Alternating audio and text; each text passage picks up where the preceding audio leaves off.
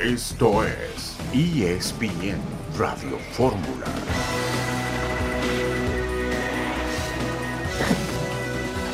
Un saludo en este jueves 28 de septiembre de 2023. Estamos aquí en esta emisión multimedia de ESPN Radio Fórmula. El Guadalajara mandó un comunicado tajante con respecto a la alineación o la programación, vamos a decir, indebida, según el Guadalajara, de un jugador del equipo de Mazatlán. Tigres, bicampeón de la Copa de Campeones. Guardado jugó 73 minutos en el empate del Betis. Y tendremos una entrevista con John Murillo, el delantero venezolano del equipo del San Luis. Dionisio Estrada, buenas tardes. ¿Cómo estás, Beto? En el gusto y saludos a todos, por supuesto.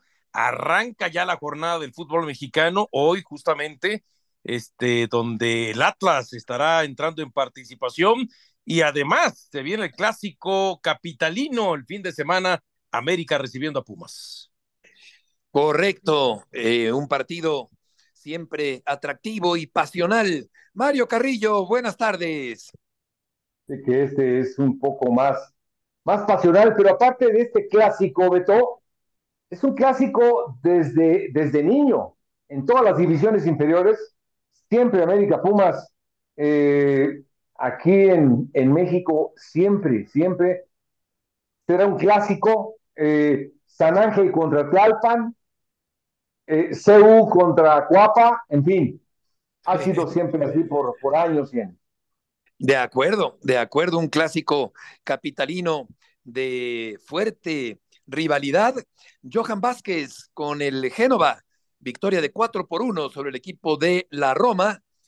Tendremos una entrevista con el Canelo Álvarez, que pelea pasado mañana allá en los Estados Unidos. Y la pregunta del día, Chivas debe seguir impugnando para rescatar los puntos. Por lo pronto, el comunicado dice claramente, Diony, que el equipo de Mazatlán pues se equivocó al programar para la banca a un jugador que tenía acumulación de tarjetas y que en este sentido tendría que haberse eh, decretado como indebida la alineación o la programación del jugador Esquivel.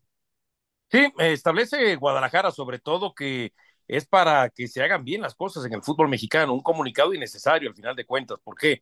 Porque primero no es que Mazatlán se equivocó, se equivocó la liga y la liga ya reconoció el error. Que me dicen, sí, debe de tener, eh, debió haber sido suspendido, pero no fue suspendido. Por lo menos la liga informó a Mazatlán que el jugador estaba habilitado para jugar, ¿no? Entonces, desde ahí no aplica la delineación indebida. Además, el artículo 78 establece para que la sanción traiga efecto, los clubes deben ser comunicados y por lo tanto fue comunicado.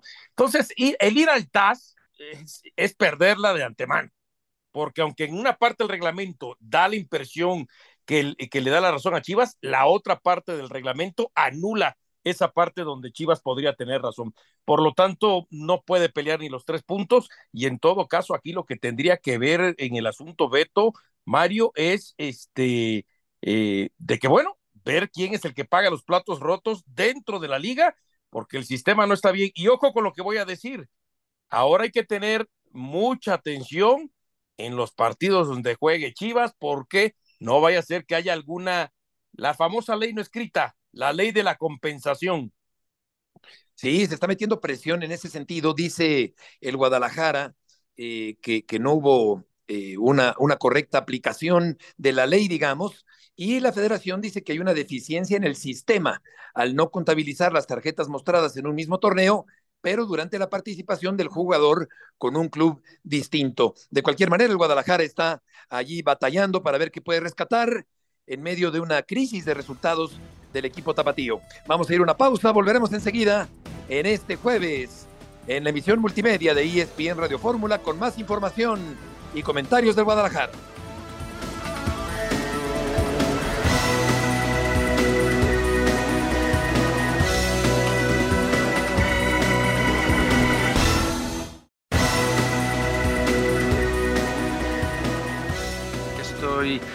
Informado de que a los que les corresponde a revisar esta situación eh, del reglamento, pues están en, en, ese proceso ahora mismo. El eh, Guadalajara publicó esto, defender y hacer cumplir las normas y reglamentos que la misma Federación Mexicana de Fútbol estipula. Chivas pidió una revisión por parte de, de la Liga MX. ¿Cuál es el objetivo de Guadalajara con este comunicado?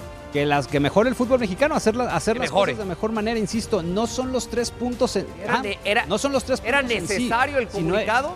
Chivas no tendría ni el comunicado ni tener que ir al TAS porque no va a conseguir ni los tres puntos. El reglamento es muy claro. Si tú tienes cinco tarjetas amarillas, no puedes jugar. Hay que correr a quien está encargado de eso. Las voces eh, de fútbol picante con respecto al asunto del Guadalajara si es que puede rescatar o recuperar los puntos perdidos. Y en este sentido, Jesús Bernal, mucho gusto en saludarte. ¿Cómo está la situación después de este tajante comunicado del equipo de las Chivas? Saludos, Beto, compañeros, muy buena tarde. Pues ellos están en el entendido de que recuperar los puntos para este torneo pudiera ser complicado dada la, resolución que tomó la liga de mantener el marcador 3 por 1, a pesar de que Mazatlán tuvo en la banca José Esquivel, quien acumulaba cinco tarjetas amarillas, dos jugando para Necaxa y tres para el equipo cañonero. Sin embargo, la, la lucha que el equipo del Guadalajara está buscando, pues es para sentar un precedente, simple y sencillamente, después de que pues la propia liga eh, no hiciera caso omiso de lo que el reglamento menciona en el artículo 17, ¿no? Al, al darle esta, o, donde tuvieron que darle la sanción a José Esquivel y donde argumentan que el sistema fue el que, el que falló. Entonces, simplemente con, con la intención y el afán de sentar un precedente y de mejorar el fútbol mexicano, es por lo que Chivas está analizando la posibilidad de recurrir al TAS para esta situación, en el entendido de que los tres puntos, y dado el proceso que no es tan corto, pues en ese torneo es imposible prácticamente que se los puedan dar. Claro, de acuerdo. ¿En qué va a terminar, crees, eh, Jesús, esta situación? Eh, lo más probable, eh, Beto, es que Chivas vaya y acuda por esa situación, no simplemente sentar el precedente a nivel internacional en el tribunal con más poder en el mundo deportivo para que no ocurran ese tipo de situaciones en la Liga MX. Todavía no lo han mandado, todavía no ha ocurrido eso, están ellos armando su caso, evidentemente para, para que sea favorable hacia el equipo del Guadalajara, pero todavía pasará algo de tiempo para que esto ocurra. Con respecto al vestidor, eh, esta volatilidad clásica del fútbol mexicano, hace tres meses o cuatro el Guadalajara estaba en la final del fútbol mexicano y ahora está en aprietos el entrenador. Eh, ¿Qué hay, Jesús, con respecto a la situación del vestidor actualmente en el equipo de las Chivas? Fíjate, Beto, los jugadores como tal están unidos. Entre ellos no hay problema. El problema es de los futbolistas con el cuerpo técnico.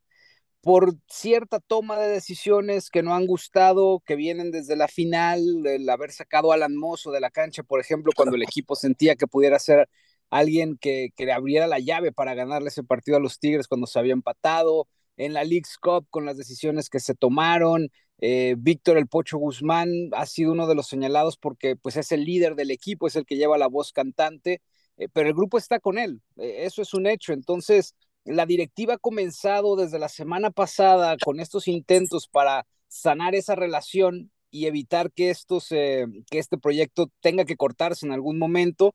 Y por eso los organizaron una comida y han estado platicando de cerca. Y a Mauri Vergara ya los fue a regañar después del partido contra Mazatlán al vestidor a los jugadores. Entonces, pues ahí están, ¿no? Tratando de, de, de, componer esta situación que bien lo mencionas, muy volátil. Hace tres meses Chivas disputaba una final y ahora está sumido en la primera crisis de este proceso Hierro Paunovic. En el saludo, mi querido Jesús Bernal, hace unos días establecías que eh, la directiva ya se había desencantado de eh, Paunovic. No, los jugadores. No, no, no, no, no, que la directiva. Me acuerdo que en Picante dijiste. No, yo no dije eso. No, no, no, los jugadores. Ah, entonces entendí mal aparentemente. Porque digo yo, si la directiva se desencantó de, los, de, de, de Paunovic, si de pronto no han estado de acuerdo con algunos cambios eh, eh, tácticamente hablando. Jugadores que pueden jugar y, se quedan en la banca y algunos que tendrían que estar en la banca terminan jugando. Por eso establecía yo la posibilidad de que si se, se perdió el clásico se perdió ahora recientemente contra Mazatlán, se pueda perder contra Toluca. A ver, a mí me da la impresión que ya Paunovic no tiene cómo este, recuperar el equipo y por lo tanto tendría que pensar en un plan B. ¿Lo pensaría la directiva después de Toluca si pierden? Y, y, te agrego una más, Dionisio. Viene luego Atlas y está fecha FIFA. O sea, esas tentaciones siempre de la fecha FIFA por el plazo que hay para poder trabajar, eh, las directivas lo, lo consideran. Yo te diría que al día de hoy no. Sin embargo, pues evidentemente una derrota contra Toluca agravaría la situación. Justo por eso la, la intención de la directiva es esa, ¿no? Estar trabajando de cerca con jugadores, con cuerpo técnico para poder componer el rumbo. No es algo que no tenga solución, simplemente es lo que mencionabas, es un desencanto de los jugadores que no han estado tan de acuerdo con, la, con las modificaciones que ha realizado el técnico y que a la postre, pues en los resultados tampoco se ha visto reflejado. Sí, el Guadalajara va a recibir al Atlas el sábado de la próxima semana. Eh, una parte, quizá la más importante del comunicado, dice Jesús que una falla tecnológica no justifica el incumplimiento de los reglamentos. Esto dice Jesús el comunicado del Guadalajara. Sí, justo la respuesta que dieron después de que la liga decidiera mantener el resultado en favor de Mazatlán, porque la propia liga eh, asumió la responsabilidad y le echaba la culpa al, sistema que ellos tienen de, para contar las amonestaciones, que no registró las dos que había recibido el arranque de torneo con Necaxa. Por eso es que el Guadalajara se manifiesta así, ¿no? Que, que no por echar la culpa a un software, pues se puedan pasar el reglamento eh, por encima. Por eso es que ellos deciden seguir con esta situación, ir a una instancia superior, por el simple hecho y gusto de sentar un precedente en el fútbol mexicano. Sí, claro. Mario, ¿quieres decir algo con respecto a este tema? Sí, desde hace rato, desde hace rato. Perdón. Para que de real. Eh, dices que están muy unidos los jugadores, ¿verdad?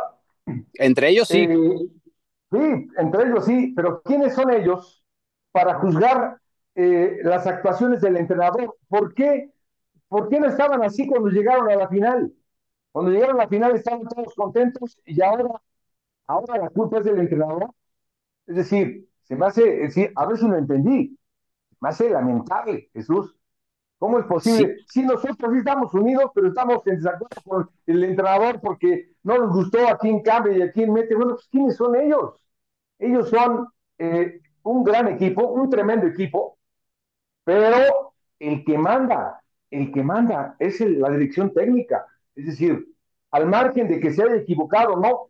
¿Por qué ese desencanto no cuando llegaron a la final? De acuerdo, Mario, y te mando un saludo aquí desde Guadalajara. Sí, justo es esa parte, ¿no? Porque todo era maravilloso con Chivas el semestre pasado y a raíz de la League Cup, donde no comienzan a salir las cosas, es donde vienen este tipo de, cuestionamientos hacia la dirección técnica de Belko Paunovic, pero por ahora la, directiva está con él, ¿eh? o sea, la directiva lo, lo, respalda, la directiva quiere que él tenga su proyecto a mediano plazo y justo por eso Mauri Vergara es que descendió al vestidor después del partido contra Mazatlán.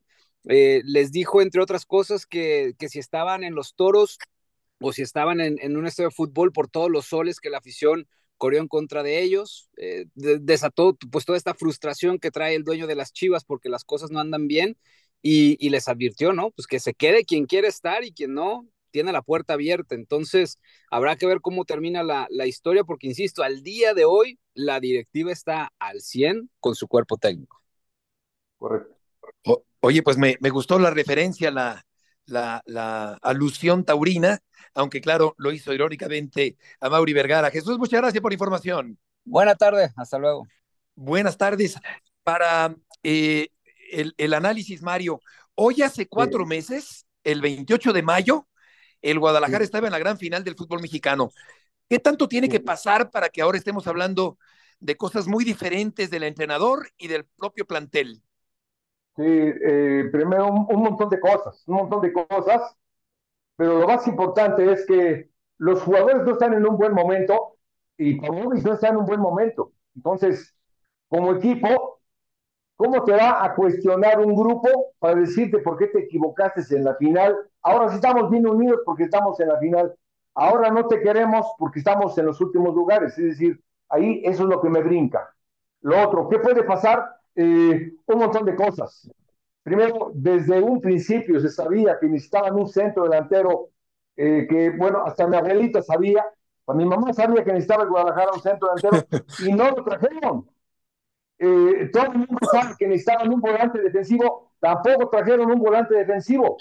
Entonces, eh, ¿con qué armas vas a competir? Porque una baja de fuego, como la de la mayoría de los jugadores, no solo de uno, de varios jugadores, son, propicia esto. Lo único que va a sacar a este grupo que a mí en lo particular me gusta mucho, lo único es la unión, el trabajo entre ellos y el entrenador, por supuesto, el cuerpo técnico. Sí, porque Diony, la inconformidad de los jugadores se puede convertir en un desacato a las eh, indicaciones o las eh, decisiones del entrenador que se convierten en un ambiente turbio que se refleja en la cancha inevitablemente. Yo ya veo a Paunovic rebasado, Beto. Cuando vi cómo empezaron a caer los goles de Mazatlán y los gestos de Paunovic desde el área técnica, cuando ves las últimas conferencias de prensa que cada vez es más agresivo eh, eh, en la referencia a los medios de comunicación y además empieza a divagar que en los choros, no, pues eh, tenemos que aceptar que estamos pasando un mal momento. Bueno, eso no lo había aceptado hace 10 días Fernando Hierro cuando dio la conferencia de prensa. Entonces, partiendo desde ahí, yo ya veo que está perdiendo el corte mismo y que ya perdió el control sobre el vestido. Volveremos enseguida para hablar del juego de San Luis frente a la máquina cementera el día de mañana.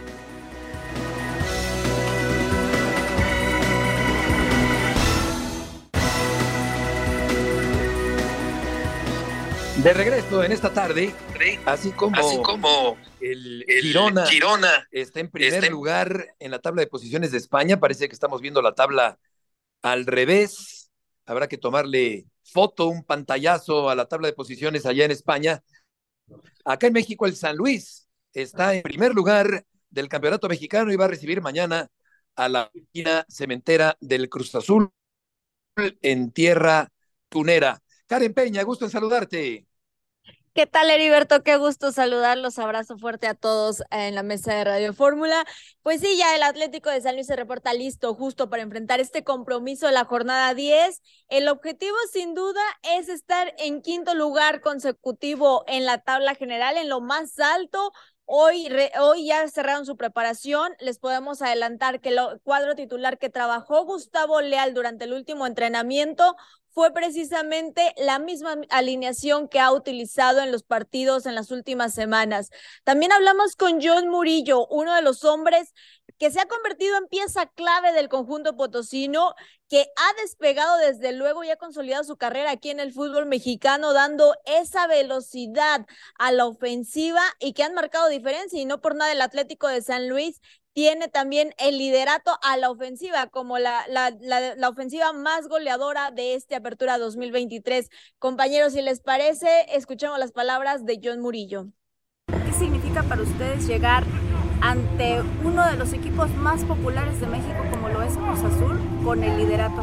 El equipo se encuentra muy bien, yo me encuentro muy bien, gracias a Dios. La verdad que estamos muy contentos por el torneo que estamos haciendo. Eh, como dices tú, en la jornada que vamos, estamos de primero luchando para mantenernos ahí. Ahorita jugamos contra un gran rival como es Cruz Azul, que no está pasando por un buen momento, pero al final es Cruz Azul, uno de los equipos grandes de aquí de México, así que va a estar un partido muy interesante el día de mañana. ¿no? Bajo la dirección técnica de Gustavo, ¿a qué le atribuyes que hoy San Luis ha explotado esa característica que tienen a la ofensiva? Normalmente cuando siempre cuando está el técnico, en este caso estaba Jardine Gus, uno siempre trata normalmente de hablar con, con el asistente, ¿no? Siempre uno, como dice en pocas palabras, se queja siempre con el asistente. Yo creo que cuando Gus agarra la batuta del equipo ya nos conoce más a fondo, ¿no? Nos conoce más a fondo y por eso yo creo que los 11 que inician, los, los que terminan también el campo, ha sido la clave, ¿no? Un profe Gus con mucha confianza, un profe muy humilde que siempre nos demuestra en cada entrenamiento y yo creo que ha sido un grupo muy unido y también que lo hemos recibido muy bien, ¿no? ¿Les quita el sueño de cierta forma el que algún equipo u otro equipo de la liga pueda venir por ustedes? Si no hacen las cosas bien, no van a estar mirando para para el San Luis, ¿no? Yo creo que todavía estamos de primero y todavía les cuesta a algunas personas hablar bien del San Luis. Estamos haciendo un gran, gran torneo, queremos seguir haciendo historia, ¿no? Es la voz de Murillo.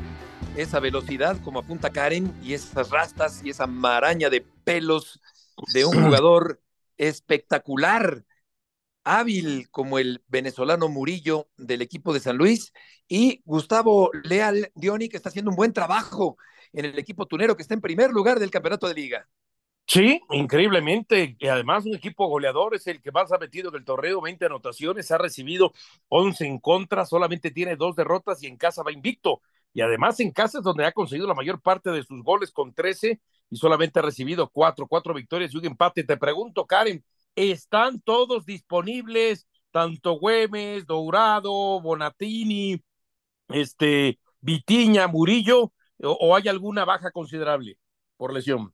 Todos disponibles, mi querido Dionisio, qué gusto saludarte. Eh, cuadro titular tendrá eh, Gustavo Leal el día de mañana en el Alfonso Lastras, excepción justo de Andrés Sánchez, uno de los porteros que, bueno, con el golpe que tuvo la semana pasada en la rodilla, no ha sido considerado. Todavía es la única baja que pudiera presentar el equipo potosino, pero Diego Urtiaga, la verdad es que lo ha venido haciendo muy bien desde que le dieron la oportunidad. Por ahí un par de porterías invictas, algunas atajadas destacables también que ha tenido el joven portero mexicano. Y con esto también Atlético de San Luis se reporta listo para recibir a Cruz Azul. Karen, muchas gracias por la información. Abrazo fuerte. Buenas tardes. Y resulta, Mario, que es el primer lugar contra el último lugar. San Luis Potosí contra el equipo de Cruz Azul mañana allá en la cancha de San Luis. Sí, habla de, momentos y momentos, pero en mencionarte, eh, todos hablamos, hemos hablado bien de San Luis, simplemente también te iba a mencionar que, por ejemplo, el día de hoy, eh, tanto Bilbao como Icata eh, Chávez Sanabria, Güemes Durado, son otro tipo de jugadores. Por ejemplo, la adaptación de Durado, eh, de Bilbao, de Murillo, de Vitiña. Ahora están más hechos, más armados, eh, con más confianza.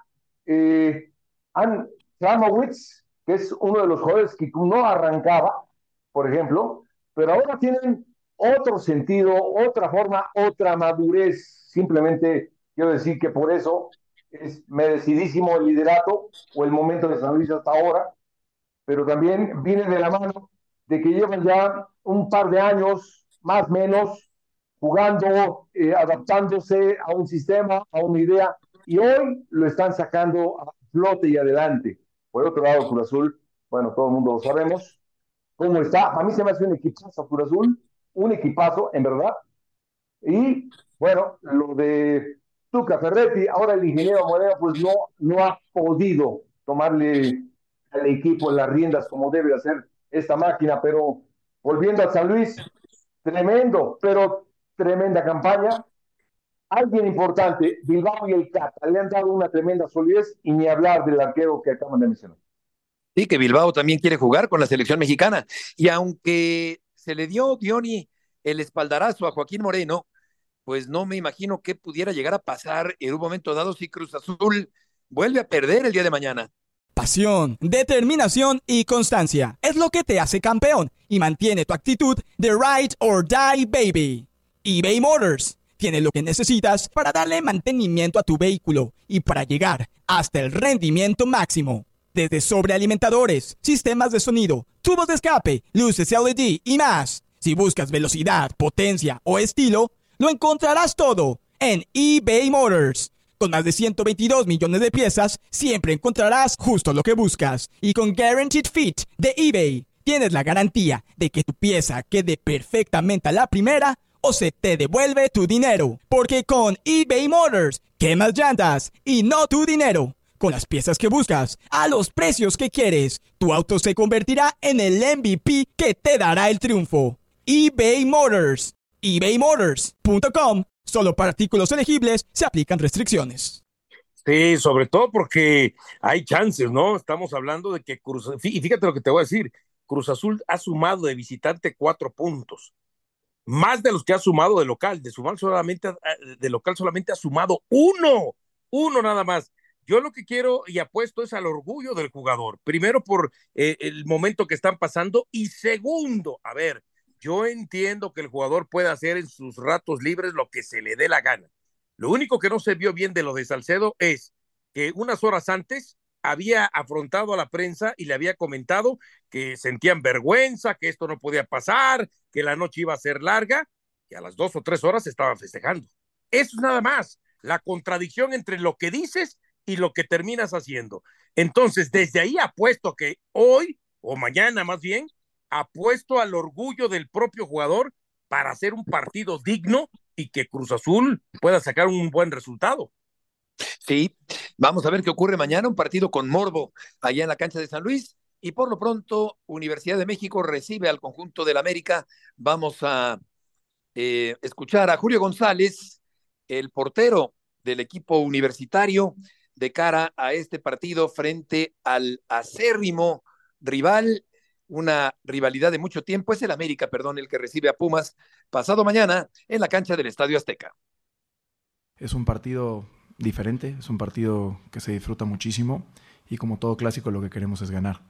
Y del profe Mohamed, así que lo que él nos ha externado y nos lo dice todos los días, tenemos que volvernos un equipo muy competitivo, muy aguerrido y que estos partidos valen igual tres puntos que como el siguiente, pero obviamente tienen un, un ingrediente mayor por, porque es un clásico y nada, que salgamos a hacer lo que venimos haciendo en los partidos, lo que entrenamos todas las semanas. ¿Tienen de alguna manera la obligación de ganarle al América, los Pumas? Mira, nosotros tenemos la obligación de ganar todos los partidos porque estamos en un equipo grande. Obviamente este partido sí tiene más trascendencia, es la realidad, porque es nuestro clásico, pero, insisto, vale igual tres puntos. Obviamente sabemos que sería un empujón anímico muy importante para el cierre del torneo y más sabiendo que viene una fecha doble donde queremos sumar los mayores puntos posibles que nos posicionen en los en los lugares de liguilla y esto nos camine hacia un buen cierre de torneo. Es el portero Julio González, el portero acapulqueño, acapulqueño como Campos en el equipo de los Pumas de la universidad. Eh, vamos a ver a Huerta, al chino Huerta, que es el futbolista de moda, que da mucho de qué hablar, que tiene habilidad, que es encarador, que es comprometido, que es carismático. En fin, Huerta, Mario, atravesando por un buen momento con el equipo universitario. Sí, Huerta y, la verdad que todo el equipo de la universidad. A mí la verdad que hace mucho tiempo no veo un equipo tan competitivo, tan bien armado, es decir, armó primero el turco una línea de cuatro, los dos centrales, eh, Lisandro y el brasileño son muy buenos centrales, muy rápidos. Eh, hace mucho tiempo no tiene un volante defensivo como lo es eh, el colombiano, es decir, juega bastante bien. Arrancando de ahí, tiene esa solidez la Universidad de México para darle tranquilidad a la gente de arriba, que ya encontró en el Tono Fernández a un goleador, ya no nada más es dinero. Por supuesto, un león como es Huerta, que anda, anda de una manera fantástica, pero sabio, qué bien juega. ¿Cómo falla sí. goles? Pero juega muy, muy bien. Yo creo que este equipo, hace mucho la Universidad de México no paraba un equipo como tal, y ni hablar del turco, que es un buen entrenador. El Toro Fernández que marcó un gol excelente de cabeza, Diony, precisamente frente al equipo de San Luis en una falla de marca precisamente de Bilbao, que se ha apuntado también eh, para jugar con la selección mexicana. Sí, sí, sí, pero, pero bueno, esperamos que, que, que, que, ver qué es lo que decide Jimmy Lozano en el tema de Unai Bilbao. Ahora, en el tema de del Toro Fernández, se cree que a lo mejor pudiera ir de arranque eh, por primera vez en la campaña este Mohamed eh, con dos puntas, ¿no? Es decir, el Toro Fernández y Dineno. Y a mí me da la impresión que esto tiene que ver, Beto, con el tema de que sabe de la fragilidad que muestra América en el fondo y desde ahí les quiere, por supuesto, empezar a ganar este eh, lo que puede ser la estrategia, ¿no? Sí, aunque con Juárez y Lichnowsky me parece que se ha enderezado un poco la cuestión defensiva del conjunto del América. Vamos a una pausa, volveremos enseguida en ESPN Radio Fórmula.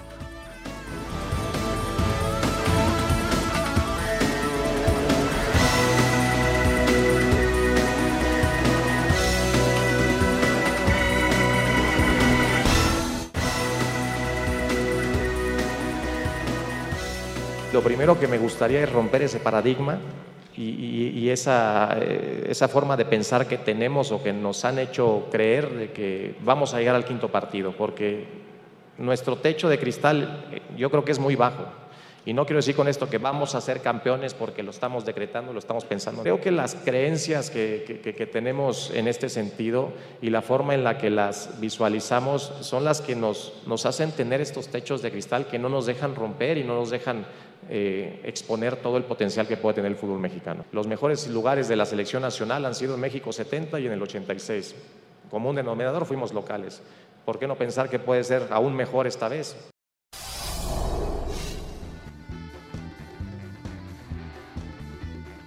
Es la voz de un super optimista, Jaime Lozano. Está muy bien visualizar, está muy bien decretar, está muy bien aspirar a lo grande, tener altura de miras en la vida. Por supuesto que está bien, pero por Dios un poquito de realismo, un poquito de poner los pies en la tierra.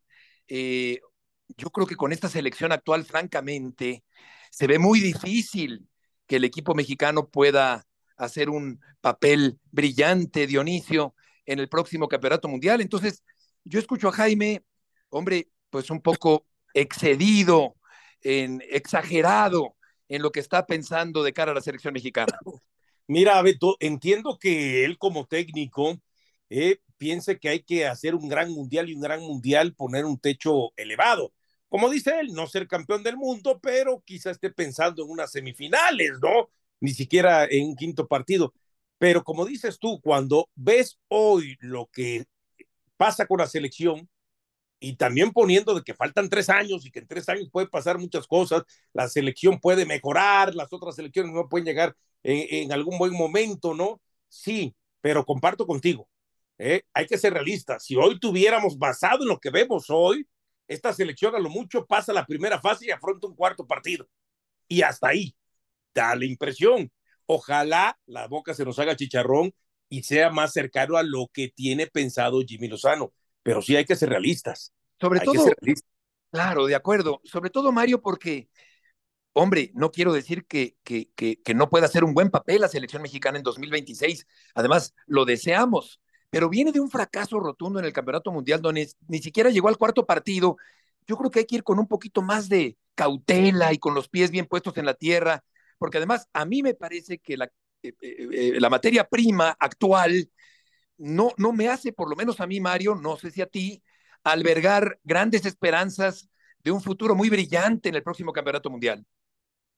Sí, mira, Beto, yo la verdad es que difiero de, de ambos, mucho, pero lejos. Pero te voy a decir por qué. Eh, ¿Tú cuándo esperaste que en una Olimpiada fuéramos a ganar una medalla de oro?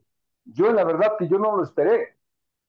Pero el camino se fue haciendo y labrando partido a partido eh, yo la hice como, como jugador, me pasó igual. Yo, eh, al margen de optimismo no, yo creo que una selección nacional, y estoy de acuerdo en eso, se va haciendo poco a poco, pero siempre tienes que pensar más allá.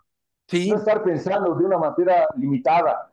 Siempre hay algo por mejorar.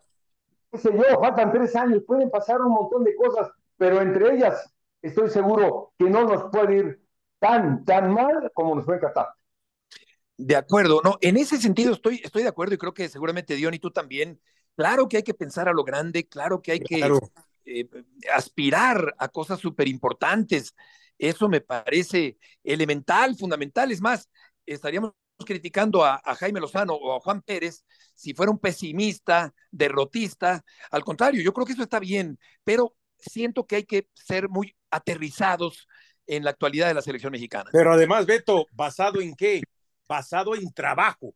Y justamente todo lo que hace la Federación Mexicana de Fútbol, en lugar de dar esos pasos para avanzar, pues seguimos esperando que se cambien ciertas cosas en la liga, que se cambien ciertas situaciones y reglamentos y políticas que tienen, que no las pudieron implementar a partir de este, de, este torneo que empezó, y además el trabajo que va a tener que hacer Jimmy Lozano, y también queremos tomar atajos, convocar jugadores naturalizados para justamente no desarrollar el potencial del jugador mexicano.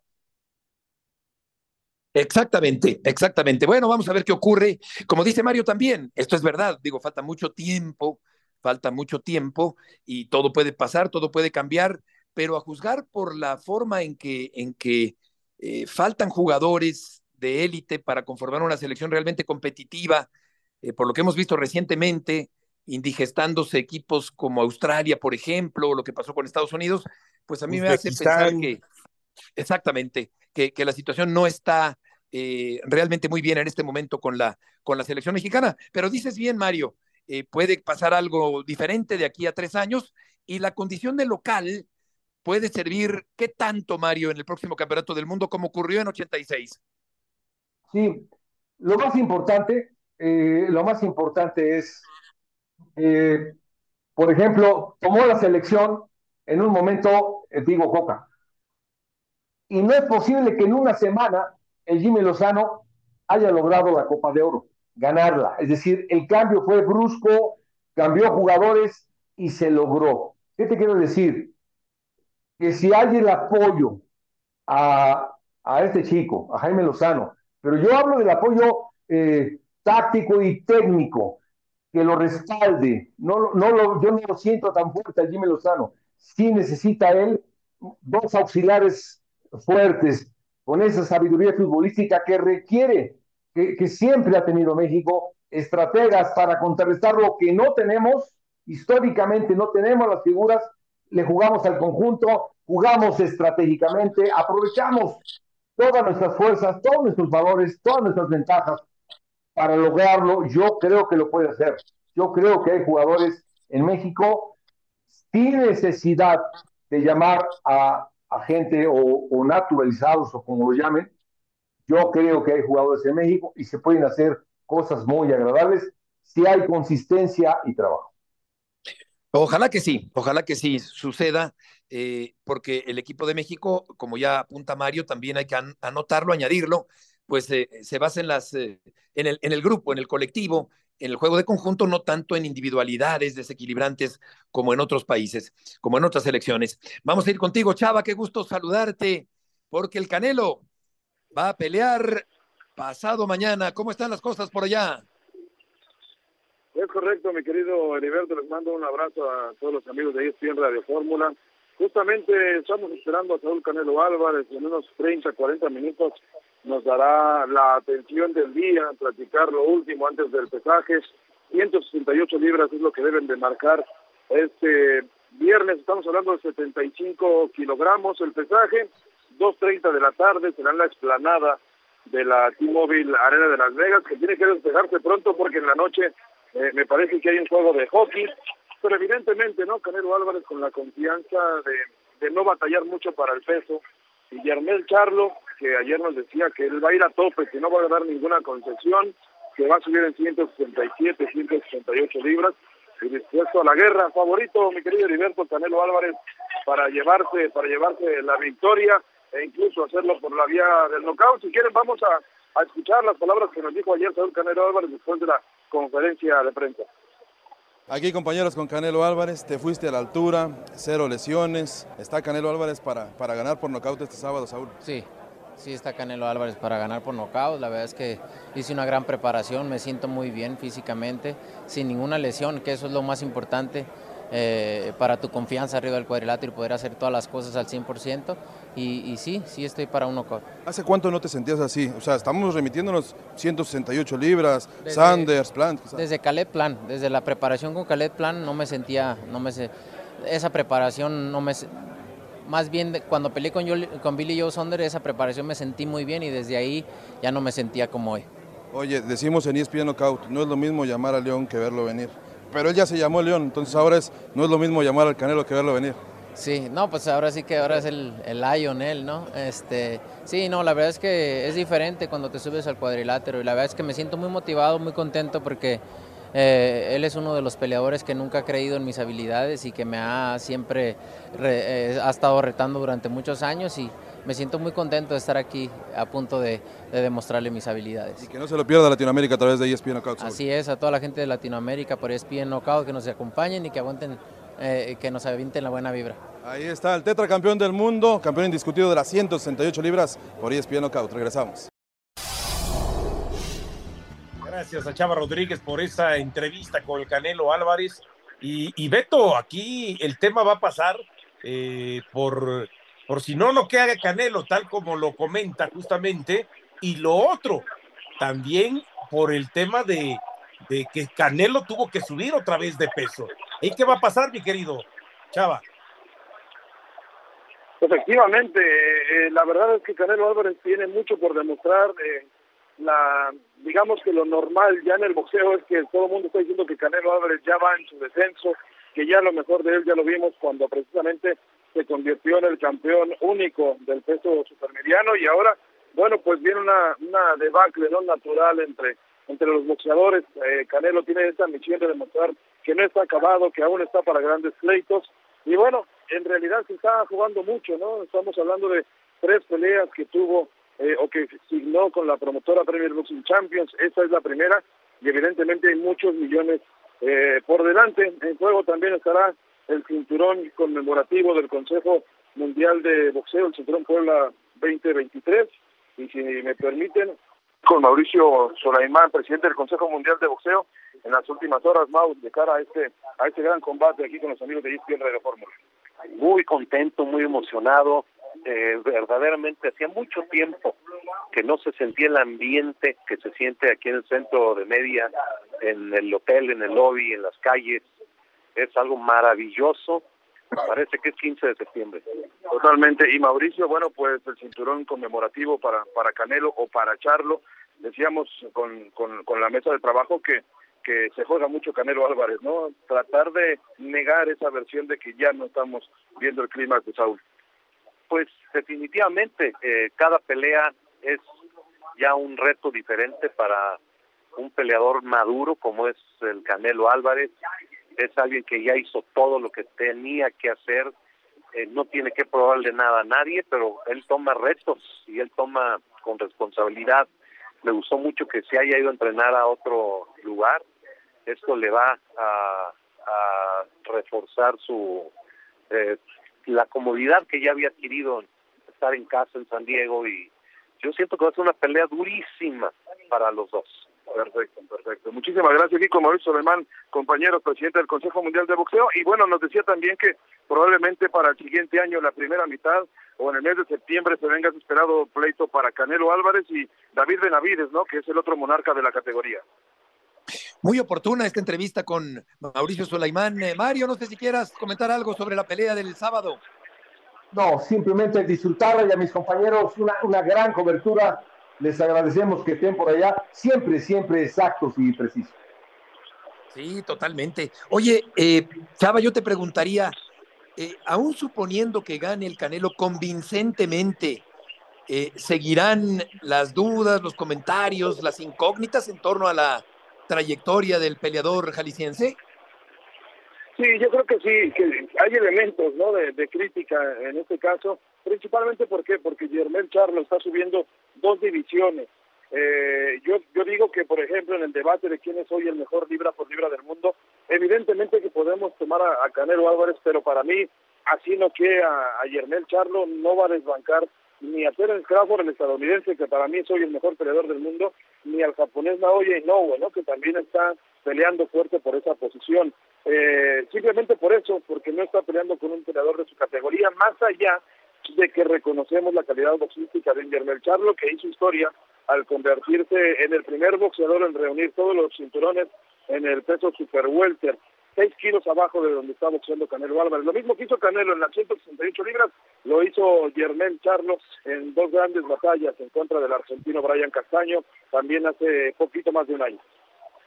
Chava, muchas gracias por la información. Abrazo grande, que esté muy bien. Muy buenas eh, tardes igualmente.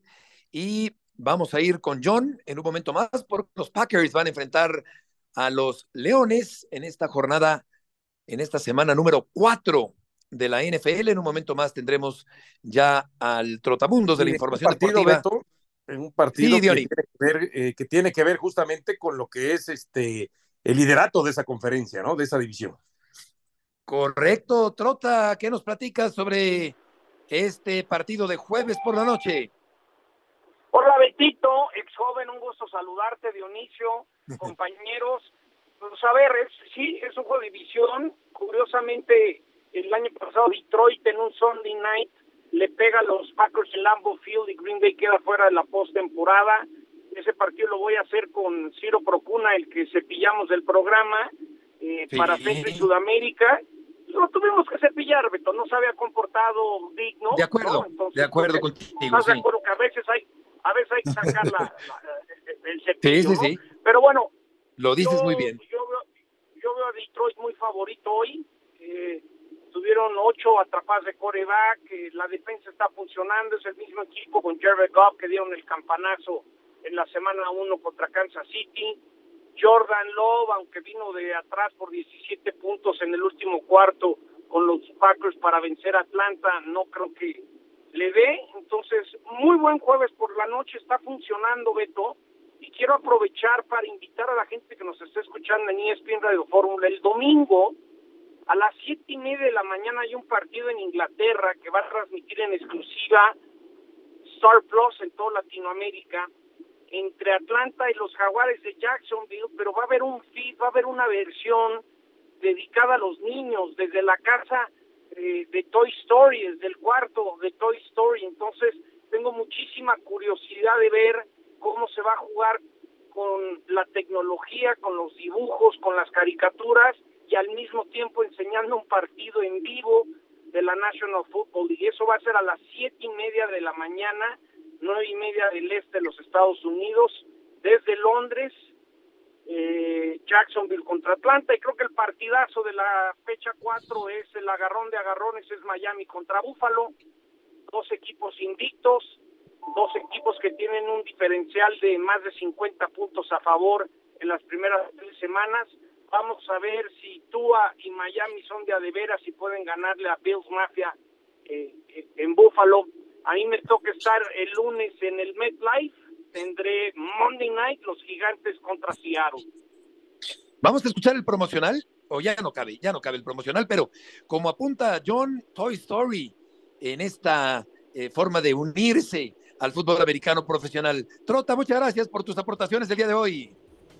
Gracias, ya pueden bajar nuestro podcast Cuarta Oportunidad en Spotify, el podcast de NFL de ESPN. Perfecto, gracias John, gracias Mario, Dion y buenas tardes, que les vaya muy bien, hasta mañana. Hasta mañana. Buenas tardes.